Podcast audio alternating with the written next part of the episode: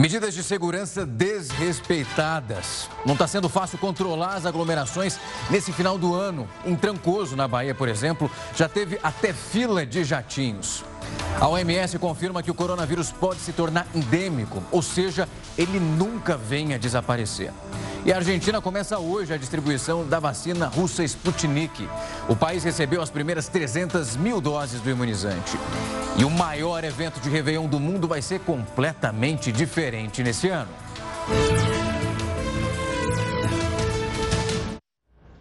Uma ótima noite para você. E vale sempre lembrar que essa edição está ao vivo lá no nosso canal do YouTube e no Facebook da Record News.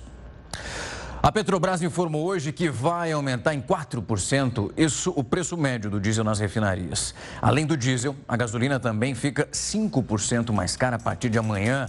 E a nova alta do preço dos combustíveis foi a segunda já anunciada num prazo de duas semanas. E ela acontece por causa da desvalorização do real frente ao dólar só nos últimos dias. Esse repasse dos reajustes nas refinarias aos postos de combustíveis, ele não é garantido e vai depender de uma série de questões principalmente envolvendo os impostos. E trabalho no ano novo para os deputados federais e senadores, agora só em fevereiro. O recesso no Congresso Nacional adiou já importantes votações para o ano que vem. A gente tem o orçamento, as reformas administrativas e tributárias, as privatizações de estatais, a PEC emergencial, que prevê as medidas de controle de despesas e um reequilíbrio fiscal, sem falar da criação de um novo programa para conseguir substituir o auxílio emergencial. Tudo isso ficou para 2021. Para adiantar essa pauta de votações, alguns parlamentares defenderam essa suspensão do recesso parlamentar, mas não adianta. O trabalho só vai voltar mesmo no dia 1 de fevereiro, com a reeleição das presidências, quando a gente fala da Câmara e também do Senado. O ano começa movimentado, até lá eles vão ter algumas, alguns dias aí de férias. O Tribunal Misto que julga o impeachment do governador afastado do Rio, Wilson Witzel, suspendeu esse prazo para o final do recesso. Vale lembrar que o Witzel ele é acusado de participar de um esquema de desvio de verba da saúde. A gente vai direto para o Rio de Janeiro falar com o repórter Felipe Batista, que tem todas as informações. Boa noite para você, Felipe. Oi, Rafael. Muito boa noite a você, para todo mundo ligado aqui na Record News. Olha, esse prazo foi suspenso depois que o ministro do Supremo Tribunal Federal, Alexandre de Moraes, concedeu uma liminar impedindo o depoimento de Wilson Witzel. O governador afastado seria ouvido na sessão de hoje, mas agora esse prazo de 180 dias do processo só volta a contar depois que o STJ, o Superior Tribunal de Justiça, acatar a denúncia contra Witzel. Nessa segunda-feira, quatro testemunhas de defesa foram ouvidas no Tribunal misto e entre elas estava a ex-subsecretária de Saúde, Mariana Escárdua. Ela disse que foi exonerada do cargo logo depois de alertar ao então secretário de Saúde, Edmar Santos, sobre a escolha da organização social IABAS para construir e gerir os hospitais de campanha. Lembrando que a maioria desses hospitais não foi sequer entregue. Mariana disse em depoimento que, na época, alertou o secretário que seria, abre aspas, imprudente e perigoso escolher a IABAS. Do Rio de Janeiro, Felipe Batista. Obrigado pelas informações, Felipe. E um raio atingiu a pista do Aeroporto Internacional de Viracopos, em Campinas, e causou fechamento para pousos e também decolagens, isso por quase uma hora. Segundo a assessoria do aeroporto, nenhuma aeronave foi danificada. Você está vendo a imagem aí da pista. Uma equipe de manutenção desse terminal foi acionada para fazer o reparo imediatamente. Oito voos atrasaram e um acabou sendo desviado aqui para Guarulhos, em São Paulo. Nenhum voo foi cancelado. E de acordo com o Viracopos, esse impacto na operação ele foi pequeno, porque a demanda do aeroporto já nesse comecinho de semana, na segunda-feira, foi bem menor. Essa é a primeira vez que isso acontece. O aeroporto ele possui um para-raios nos prédios administrativos administrativos que ficam ali no terminal e sem falar da torre de controle. O diretor de emergências da Organização Mundial da Saúde alertou hoje que o mundo precisa se preparar para algo já no futuro que pode ser ainda pior do que a pandemia do coronavírus. Ele afirmou que essa pandemia foi muito grave, ela se espalhou pelo redor do mundo, como a gente está vendo, extremamente rápido, afetou cada canto do planeta. Mas essa não é necessariamente a pior do que foi vista até agora. O planeta é bem frágil e essas ameaças vão continuar, por isso é necessária uma organização rápida e muito bem feita. O diretor de emergências da OMS ainda lembrou que é bem provável que o coronavírus se torne endêmico. Isso quer dizer que a gente tem a possibilidade dele nunca desaparecer. Se já está difícil, imagina com uma notícia dessa. E apesar das medidas de segurança contra a pandemia do coronavírus, as aglomerações continuam sendo uma preocupação para os especialistas e todas as autoridades. Muitas festas clandestinas aconteceram em várias partes do país, isso só nos últimos dias. Trancoso, no extremo sul baiano, uma festa com mais de 200 pessoas. A polícia chegou até a casa de luxo em um condomínio fechado por causa deste convite, divulgado em uma rede social. Não muito longe dali, em Caraíva, a festa foi no meio da rua. Esta imagem mostra o congestionamento de aviões no aeroporto mais próximo, um dia depois do Natal. Os destinos turísticos aqui na Bahia sempre atraem muitos visitantes nessa época do ano. E para evitar a propagação da Covid-19, o governo estadual publicou um decreto no início do mês determinando a suspensão de festas até o dia 4 de janeiro. Mas, pelo visto, nem essa determinação impediu as aglomerações. Eu é, recomendaria para quem tem um mínimo de juízo e, e, e, pretende não se contaminar, é que saia para longe da, de Porto Seguro, Trancoso é, e todos os arredores ali onde essa população imigrante está vindo. Na capital baiana, são os paredões que têm dado trabalho à polícia. Essas festas ao ar livre acontecem principalmente nas comunidades. O governo do estado já disse: vamos usar as forças policiais e nós vamos dar cumprimento. As aglomerações acontecem em vários pontos do país. Em Mato Grosso do Sul, a Guarda Civil Metropolitana de Campo Grande acabou com uma rave 250 jovens participavam da festa que terminou hoje com o dia amanhecendo. O movimento de banhistas tem sido intenso em Capão da Canoa, litoral norte do Rio Grande do Sul, inclusive à noite. Quase ninguém usa máscara ou mantém o distanciamento. Na região metropolitana de Recife, em Pernambuco, fiscais interditaram uma boate que funcionava com a capacidade acima do permitido. A maioria dos frequentadores não usava máscaras. E em Minas Gerais, as festas clandestinas começam cedo e vão até o dia seguinte. A venda de bebidas alcoólicas está proibida, mas na capital, Belo Horizonte, esse tipo de comércio acontece livremente. Uma das principais preocupações dos infectologistas nessa reta final de 2020 é o aumento dos casos de coronavírus depois dessas festas do final do ano. O que a gente faz depois do encontro com os amigos e familiares, o Natal, por exemplo, que acabou de acontecer, e a partir daí a gente começou a apresentar alguns sintomas da doença. Para esclarecer todas essas dúvidas, eu vou falar agora com o infectologista Rodrigo Molina, ele que é da Sociedade Brasileira de Infectologia. Eu agradeço já o tempo, doutor, a disponibilidade para tocar nesse assunto. A gente tem mais uma festa grande pela frente, mas eu acho que a partir do momento, a gente passou pelo Natal, ali, que foi no finalzinho da outra semana, a gente já começa entre terceiro, quatro dia, quarto dia, o sintoma começa a aparecer. Acho que a gente vai direto para um hospital, né, para de fato fazer o exame e tirar essa dúvida. Boa noite. É isso mesmo. Com a, após as, as festas, né, que, que as pessoas estão aglomerando, a gente viu aí na reportagem ah, o vírus tem um período de incubação, que pode ser aí de 5 a 10 dias, e com isso, ah, o que pode acontecer é a manifestação desses sintomas. E, mas o que mais nos preocupa são os assintomáticos, que não vão procurar nenhum local né, e vão transmitir, né, é, revisitando parentes ou entrando em contato com outras pessoas. Doutor, o que a gente viu em alguns episódios, a gente vê bastante também pelas redes sociais, as pessoas fazendo o exame antes de ir para uma festa e se sente segura. A gente, desde o começo da pandemia, falava daquela possi possibilidade de um falso negativo. Isso, essa preocupação, ela ainda acontece, porque tem um tempo ali para que se encontre o anticorpo, ainda mais quando a gente fala de um exame de sangue. Isso, mesmo o exame de sangue, quanto o exame né, na própria, é, o próprio exame nasal, eles podem dar falso negativo se, a pessoa não tem sintoma. Principalmente os testes de antígeno que estão sendo vendidos em farmácia. Mesmo com a boa acurácia, com a boa qualidade desses exames, ele se tornou aí um passaporte para alegria, né? A pessoa faz o exame, deu negativo, mas ela está no período de incubação.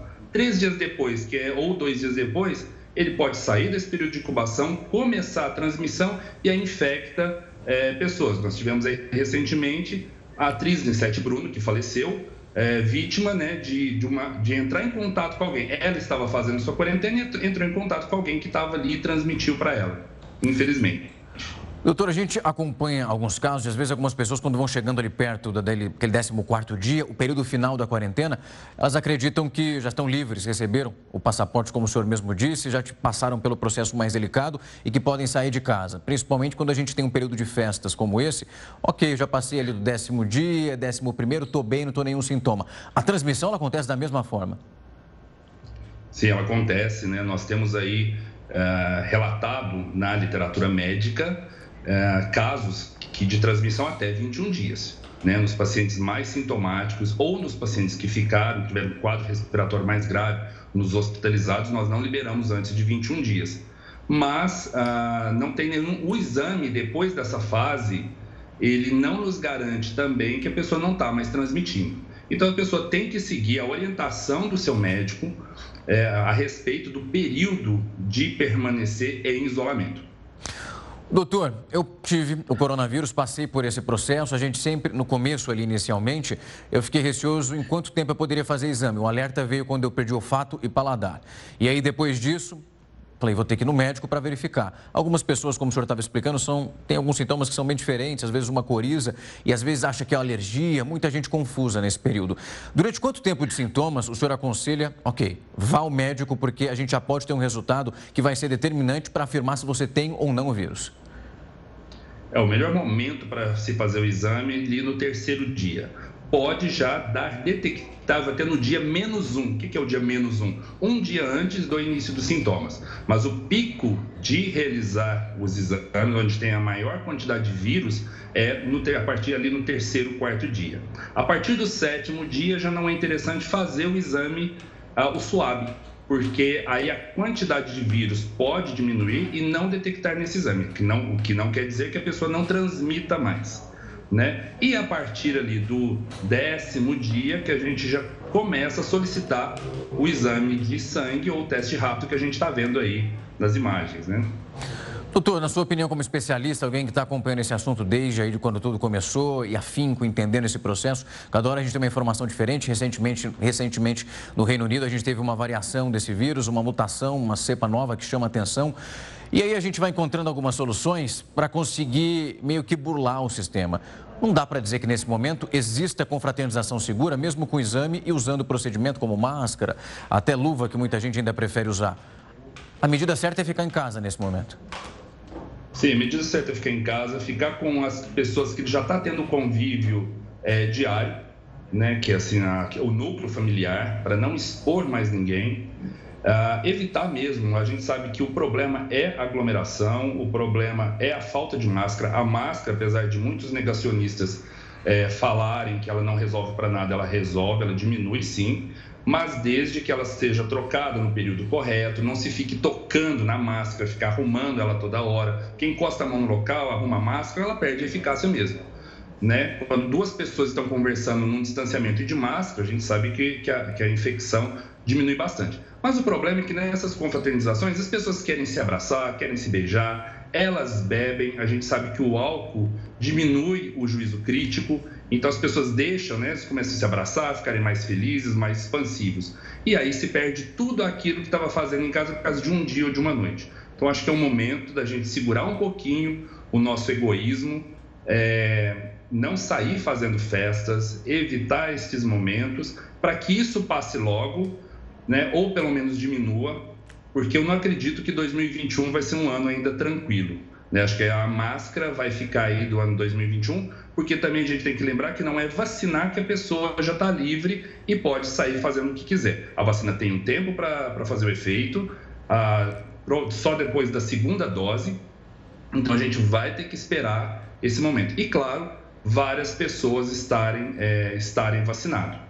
Né? Não adianta eu, que sou profissional de saúde, estar vacinado achando que eu posso sair por aí, porque a gente sabe que a vacina pode proteger principalmente das formas graves. Mas o vírus, como disse aí a OMS, pode ficar endêmico. Doutor, a gente tem uma festa grande se aproximando, ano novo, muito se fala de não aglomerar, as pessoas, algumas fingem que não entenderam, porque a gente vem nesse processo de mostrar algumas aglomerações, pessoas teimosas, desde quando a, pandemia começou. Mas agora, quando a gente tem duas festas grandiosas, parece que a gente vê numa proporção muito maior. E aí tem sempre aquela historinha, não, eu vou reunir só quatro pessoas dentro da minha casa. Isso não faz diferença nenhuma, né, doutor? É se fingir de inocente, fingir que não, nada está acontecendo. Se uma só tiver com vírus, é o suficiente para infectar a casa inteira. Com certeza, né? Uma pessoa ela infecta naquele ambiente uh, ali o, todos os outros. E aquele problema, né? Um infectado transmite para o outro e aqueles quatro, aqueles outros três vão transmitir para mais quantos? Né? A gente lembra que mesmo quem teve Covid não está liberado, porque a, a, imunidade da doença ela é transitória. Né? Então, após um período, ela passa. Doutor Rodrigo Molina, eu agradeço o tempo e a disponibilidade. A gente tenta esclarecer e mostrar para as pessoas os perigos dessas situações, onde elas vão se aglomerando com cada vez mais frequência. Algumas são, têm a cabeça dura, é difícil de entender. A gente vai tentando fazer a nossa parte para quem sabe tem uma luz nesse final de ano. É difícil, está difícil para todo mundo, mas pior ainda é passar uma virada no hospital.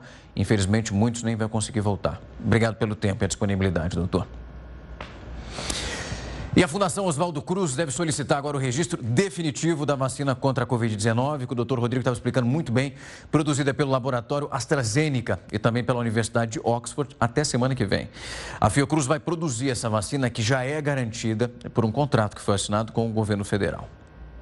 A notícia foi dada pelo vice-presidente de produção e inovação em saúde da Fiocruz, Marcos Krieger. Estamos é, é, na expectativa de entregar o último conjunto de dados que tem a ver com a produção da vacina na Fundação Oswaldo Cruz até meados de janeiro, para que esse processo ocorra de maneira sincronizada com o, o, início da produção que estaremos iniciando então no dia 20 de janeiro. O pedido de autorização junto à Anvisa será feito de forma definitiva e não emergencial. Pelo cronograma, a produção das doses da vacina de Oxford está prevista para começar no início do ano que vem, de forma escalonada. Serão um milhão de doses a partir do dia 20 de janeiro. Na semana seguinte, mais 2 milhões. A partir da primeira semana de fevereiro, a ideia é aumentar a produção para 3 milhões e 500 mil doses por semana. A expectativa da Fiocruz é chegar em 210 milhões de doses da vacina contra a Covid ainda em 2021. A vacina de Oxford é a única que já tem acordo fechado com o governo federal para compra e distribuição em todo o Brasil. O contrato entre a Fiocruz e a AstraZeneca prevê a aquisição de 100 milhões e 400 mil doses prontas e ainda a transferência de tecnologia da vacina. Por meio de nota, outra fabricante de vacinas, a Pfizer, disse que atendeu às condições estabelecidas pela Anvisa, que exigem análises específicas para o Brasil, o que leva mais tempo de preparação. Informou também que a farmacêutica continua em negociações com o governo federal para o fornecimento de sua vacina contra a Covid-19.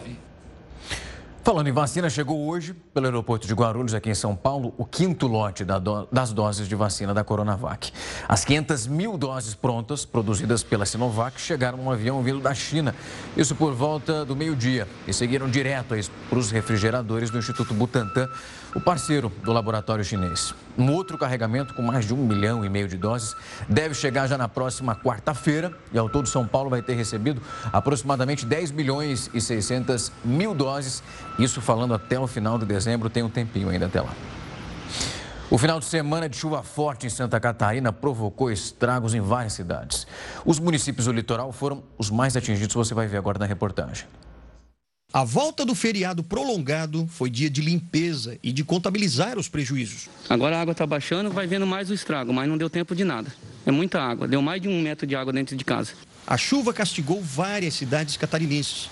Em Bombinhas, no litoral norte, uma das mais visitadas no verão, ruas ficaram totalmente destruídas. Chegamos a ter 168 milímetros em apenas 12 horas. Em Balneário Camboriú, a Avenida Atlântica, uma das principais da cidade, encheu com a maré alta. Houve também deslizamentos de terra em pelo menos três bairros. Em Joinville, a pancada de chuva durou cerca de 30 minutos, o suficiente para provocar muitos alagamentos. Em Barra Velha, a infiltração abriu uma cratera no centro da cidade. No meio oeste do estado, houve chuva de granizo em Joaçaba e Erval do Oeste. Em Chapecó, várias casas ficaram alagadas. Em Florianópolis, a Prefeitura e a Defesa Civil deslocaram cerca de 200 profissionais para atender os bairros mais atingidos. Em apenas um dia, choveu metade do esperado para todo o mês de dezembro. Na parte norte da ilha, local mais procurado pelos turistas, a água invadiu até apartamentos do térreo. Perdemos móvel, sofá, geladeira, pegou água no motor também, geladeira nova. Como a previsão é de mais chuva em todo o estado, a Defesa Civil alerta principalmente para possíveis deslizamentos de terra. E a Justiça do Rio de Janeiro determinou o bloqueio nas contas bancárias do engenheiro que matou a ex-mulher na véspera de Natal lá no Rio. Os detalhes sobre isso você vai ver no próximo bloco. Não sai daí. A gente está de volta para te falar que o ministro do Supremo, Ricardo Lewandowski, permitiu que a defesa do ex-presidente Lula tenha acesso às mensagens, aquelas que foram apreendidas na operação contra os crimes cibernéticos. Essas mensagens elas foram trocadas por autoridades que tiveram os aparelhos celulares hackeados e dizem respeito ao ex-presidente e as investigações contra ele. De acordo com o próprio ministro, esse conteúdo das mensagens só foi disponibilizado para os advogados de Lula e precisa, nesse momento, permanecer em sigilo. E o responsável pelo pedido de reserva das vacinas para o Supremo Tribunal Federal foi exonerado do cargo. O repórter Matheus Scavazini tem as informações para a gente. Uma ótima noite para você, Matheus. Boa noite, Rafael. Marco Polo Dias Freitas foi exonerado do cargo de secretário de Serviços Integrados de Saúde do STF. A decisão foi do presidente da Suprema Corte, Luiz Fux. O agora ex-secretário pediu para a Fundação Oswaldo Cruz a reserva de 7 mil doses da vacina contra a Covid-19 para ministros e servidores do STF e do Conselho Nacional de Justiça. O pedido foi negado. Luiz Fux disse que não foi consultado e que é contra privilégios. O Superior Tribunal de Justiça também fez a solicitação e teve o pedido negado pela Fiocruz. De Brasília, Matheus Escavazini. Obrigado pelas informações, Matheus.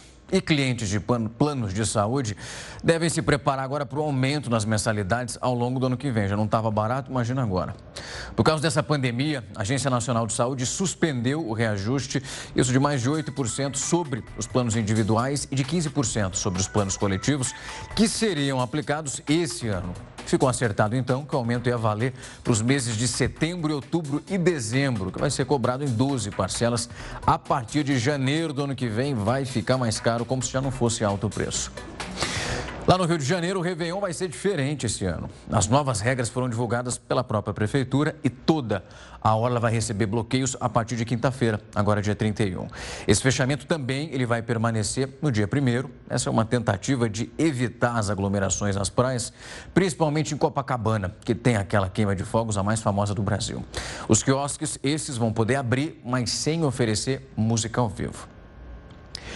A Justiça do Rio de Janeiro determinou também o bloqueio nas contas bancárias do engenheiro que matou a ex-mulher na véspera de Natal. Essa história também aconteceu no Rio.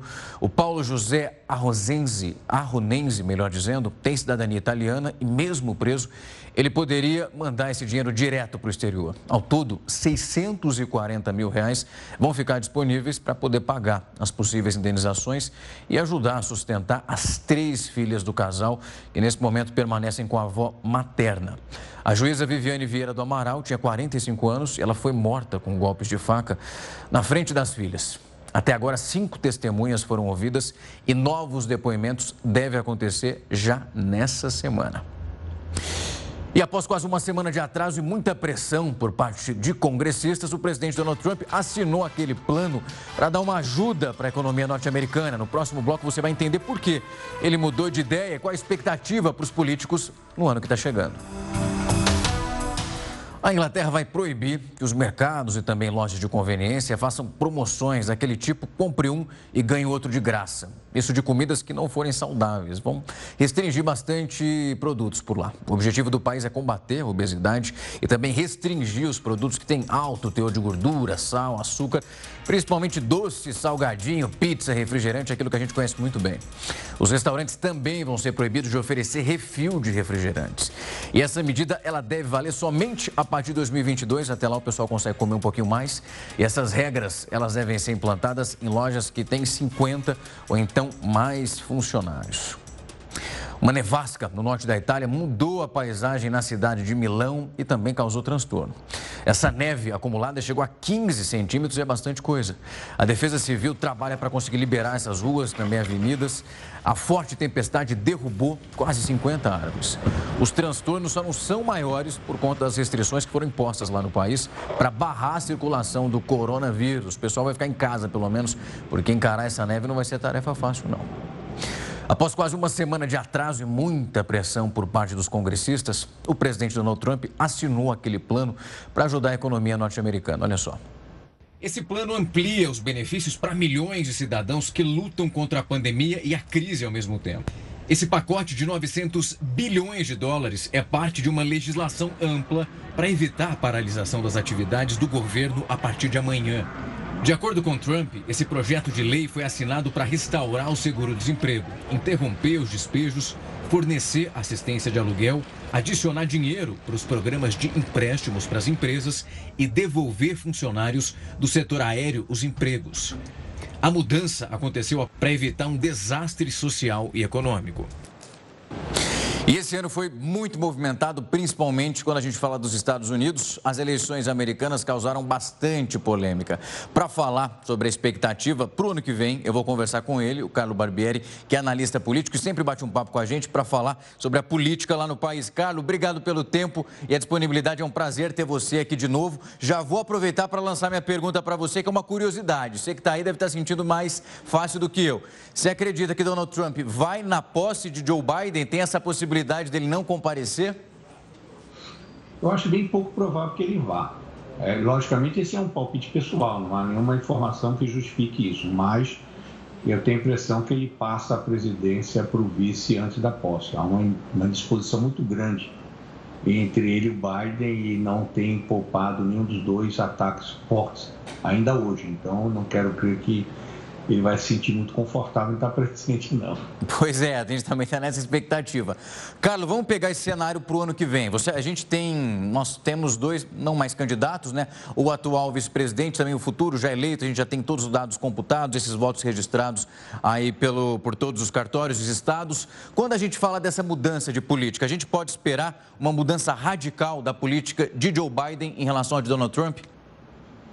Olha, nem tanto nem tanto. Eu acho que vai haver uma mudança em certos segmentos. Por exemplo, o Trump é fundamentalmente bilateralista. Então, a nível internacional, ele sempre procurou é, trabalhar no sentido de ter acordos bilaterais com o Japão, com o Chile, com, enfim, com, com vários países.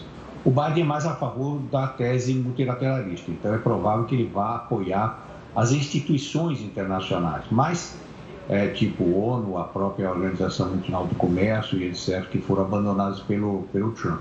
Porém, eu não assumiria a, a, a, a responsabilidade de dizer que os acordos bilaterais vão acabar, que se interessa aos Estados Unidos, como um todo, como nação.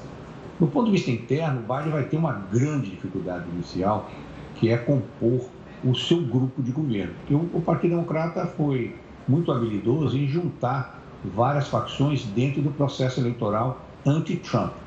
Mas dentro dessa composição você vai ter pessoas é, radicais de esquerda, socialistas e vai ter o establishment que é conservador.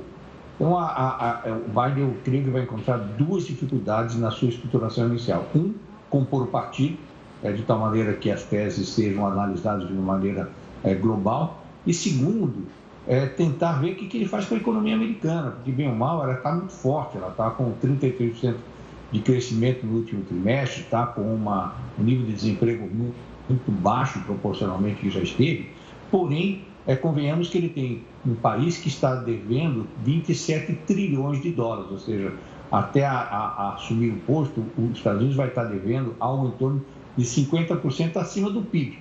Isso, logicamente, restringe, de alguma maneira, a liberdade de implementar certos programas sociais, como a socialização na medicina, a liberação do pagamento dos, da, por parte das dívidas dos estudantes e outras coisas, questões mais, que vai depender de uma certa habilidade política dele para obter recursos e o consenso dentro do Partido Comunista. Carlos, em relação ao combate à pandemia, nós mostramos aqui, conversamos até com você durante aquele período de debate sobre como Trump encarou essa pandemia. Muitos concordaram que ele tinha uma posição negacionista. O filho dele dava diversas entrevistas, ele pertinho ali, melhor dizendo, da votação. Ele dizia naquele canal que ele gosta bastante da entrevista na Fox News aí nos Estados Unidos, que era o final da pandemia, que a gente teria ali números positivos a partir do final de dezembro, começo de janeiro. Essa mudança em como tratar a pandemia, principalmente falando agora do país que tem mais casos hoje, que são os Estados Unidos, a gente vai ver uma mudança drástica, imagino. Olha, eu acho que, em primeiro lugar, é uma situação diferente. Com a entrada das vacinas, a, a, as mudanças serão diferentes, ou seja, é, os estados que avançarem mais na vacinação e os segmentos que avançarem mais, eles vão ter mais liberdade de voltar à atuação, é, digamos assim, com um pouco mais de, de velocidade.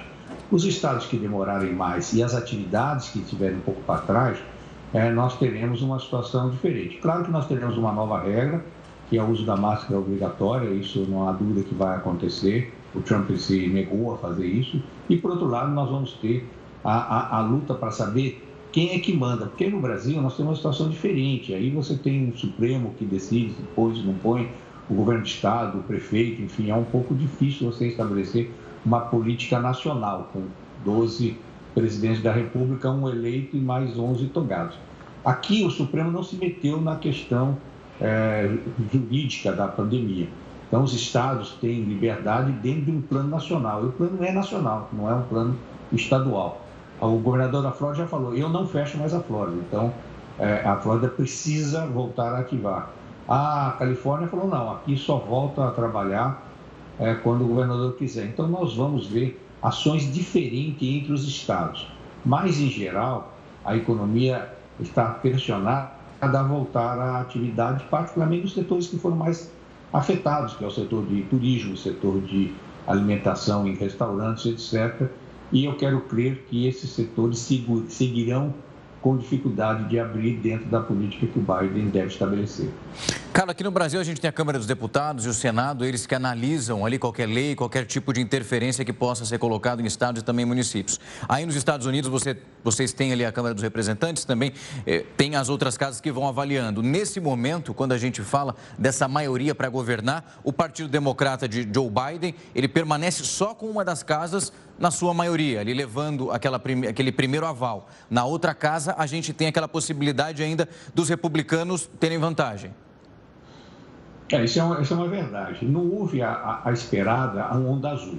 No próprio Congresso, na Câmara, como você disse muito bem, embora a maioria pertença ao Partido Democrata, é muito menor a maioria do que havia no, no, durante esse, esse período agora e com uma tendência até modificar o quadro. E isso vai fazer com que os democratas no partido que sustenta o presidente é, vão ter que eh, responder mais para a sua base eleitoral. E uma boa parte dos democratas é conservador. Então, é, a aprovação de regras um pouco mais radicais, como tirar dinheiro da polícia, liberar a, a digamos, a droga a nível nacional etc., eu creio que vai encontrar uma dificuldade de aprovação dentro do próprio Partido Democrata.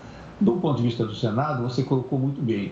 A decisão vai ser agora no dia 5 de janeiro e só aí nós vamos saber se realmente os democratas conseguirão ter 50 a 50 e mandarem a partir do voto de Minerva do presidente do Senado, que é naturalmente o, vice-presidente da República, ou se os republicanos colocarem pelo menos um senador, os grandes desejos da, do Partido Democrático, que é colocar mais quatro ministros na Suprema Corte, de tal maneira a poderem ter a, a, uma votação é, favorável em todas as teses mais, digamos assim, é, diferentes do que a Constituição prega hoje, é, e a mudança do quadro dos juízes federais que passa pela aprovação do Senado, eu quero crer que o, o, o novo presidente terá alguma dificuldade em emplacar essas medidas mais radicais em considerando a nova Câmara com uma maioria muito singela, 5 a 6 membros só, e um Senado se ele tiver a maioria republicana.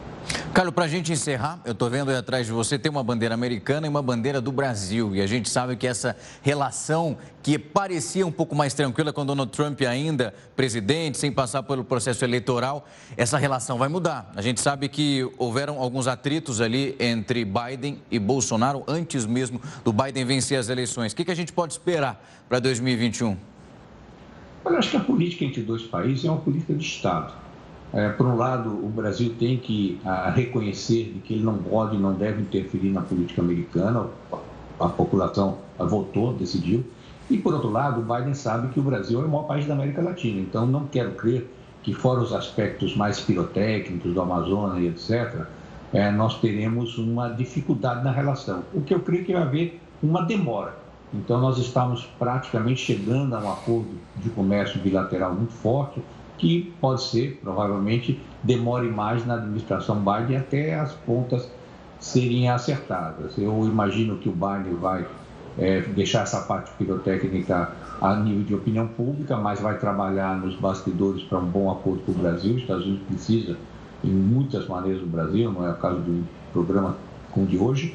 E o Brasil precisa dos Estados Unidos. Então, cabe ao Itamaraty, que tem um quadro maravilhoso, extremamente competente, é, reformular essa relação e colocar dentro do padrão é, que é necessário com o novo presidente. Estaremos acompanhando, Carlos. Agradeço o tempo e a disponibilidade para bater esse papo com a gente e até ano que vem. Até! e a gente vai para um rápido intervalo, não sai daí que daqui a pouco eu estou de volta. 9 horas e 54 minutos, a gente está de volta para te falar que o Amazonas voltou a bater recorde de internações pelo novo coronavírus, isso num único dia. No domingo, foram 95 novas hospitalizações. Esse é o maior número de internações em um dia desde maio, quando foram registradas 82 hospitalizações. O Estado chegou a anunciar mais medidas restritivas para o comércio, ainda para conter essa transmissão do vírus, mas recuou depois de um protesto do setor.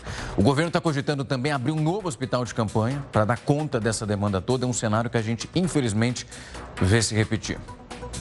Já a Argentina começou hoje a distribuição da vacina russa Sputnik. O país recebeu as primeiras 300 mil doses desse imunizante. O objetivo agora desse plano de vacinação, que é considerado histórico pelo governo local, é começar já a colocar em prática e começar também as aplicações em cada um dos centros de saúde das províncias.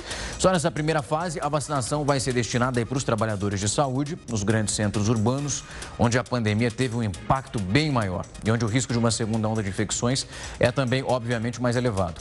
Também vão ser vacinados os profissionais de saúde em unidade de terapia intensiva aqueles funcionários de laboratórios de diagnósticos que estão trabalhando e muito e merecem essa prioridade. Já o maior evento de Réveillon do mundo na Times Square em Nova York vai ser completamente diferente esse ano. A promessa é que 2021 vai ser da mesma forma muito bem recebido. A boa notícia é que qualquer pessoa de qualquer lugar do mundo vai poder curtir a festa de perto, com uma ajudinha da tecnologia.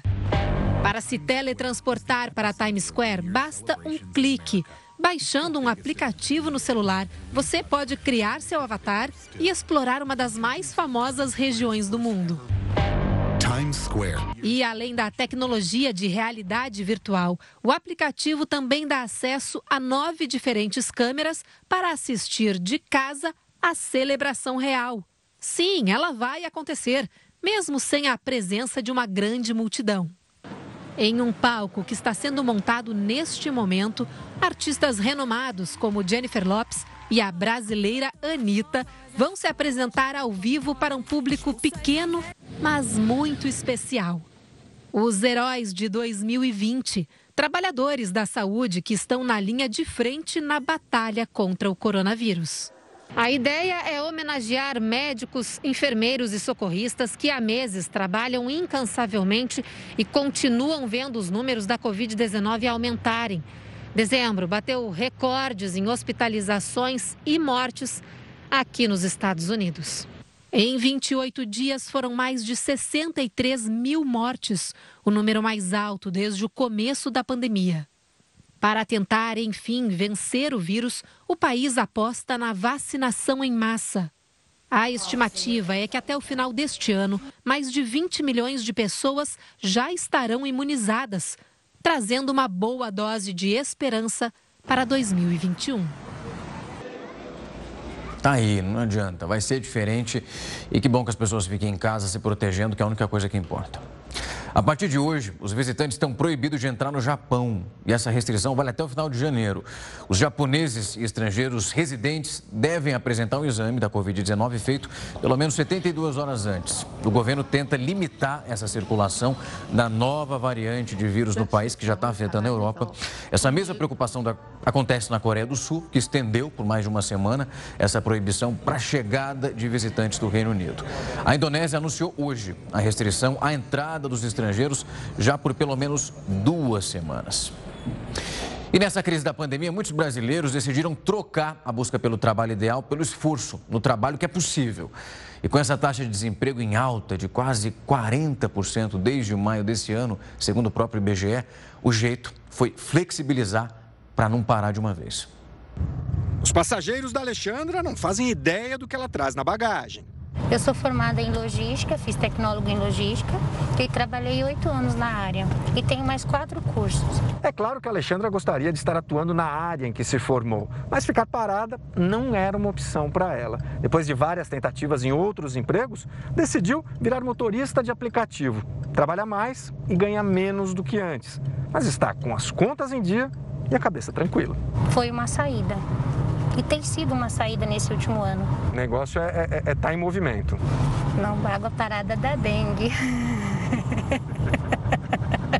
Foi assim, manobrando a crise, que ela escapou de uma onda de desemprego que em novembro atingiu mais de 14 milhões de brasileiros.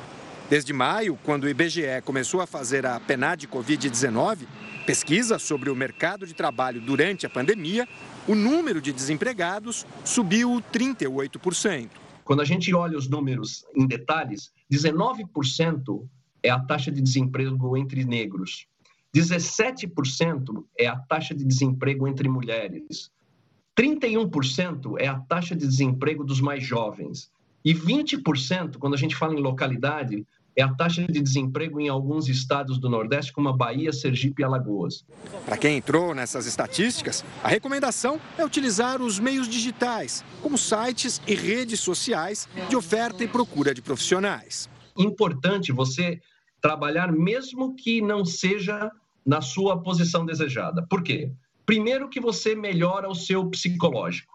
E você melhorando o seu psicológico, tudo melhora. Você vai ter oportunidade de conhecer pessoas, de aprender muita coisa. Você pode expandir o teu network e quem sabe até arrumar um emprego através do conhecimento dessas pessoas. Por isso eu defendo demais que você trabalhe ao invés de ficar parado esperando o emprego ideal. Como muitos brasileiros atingidos pela crise na pandemia, Paula se viu obrigada a fechar em maio a confeitaria que mantinha há seis anos. No mês passado, conseguiu um emprego num escritório. Ganha bem menos, mas nem pensa em reclamar.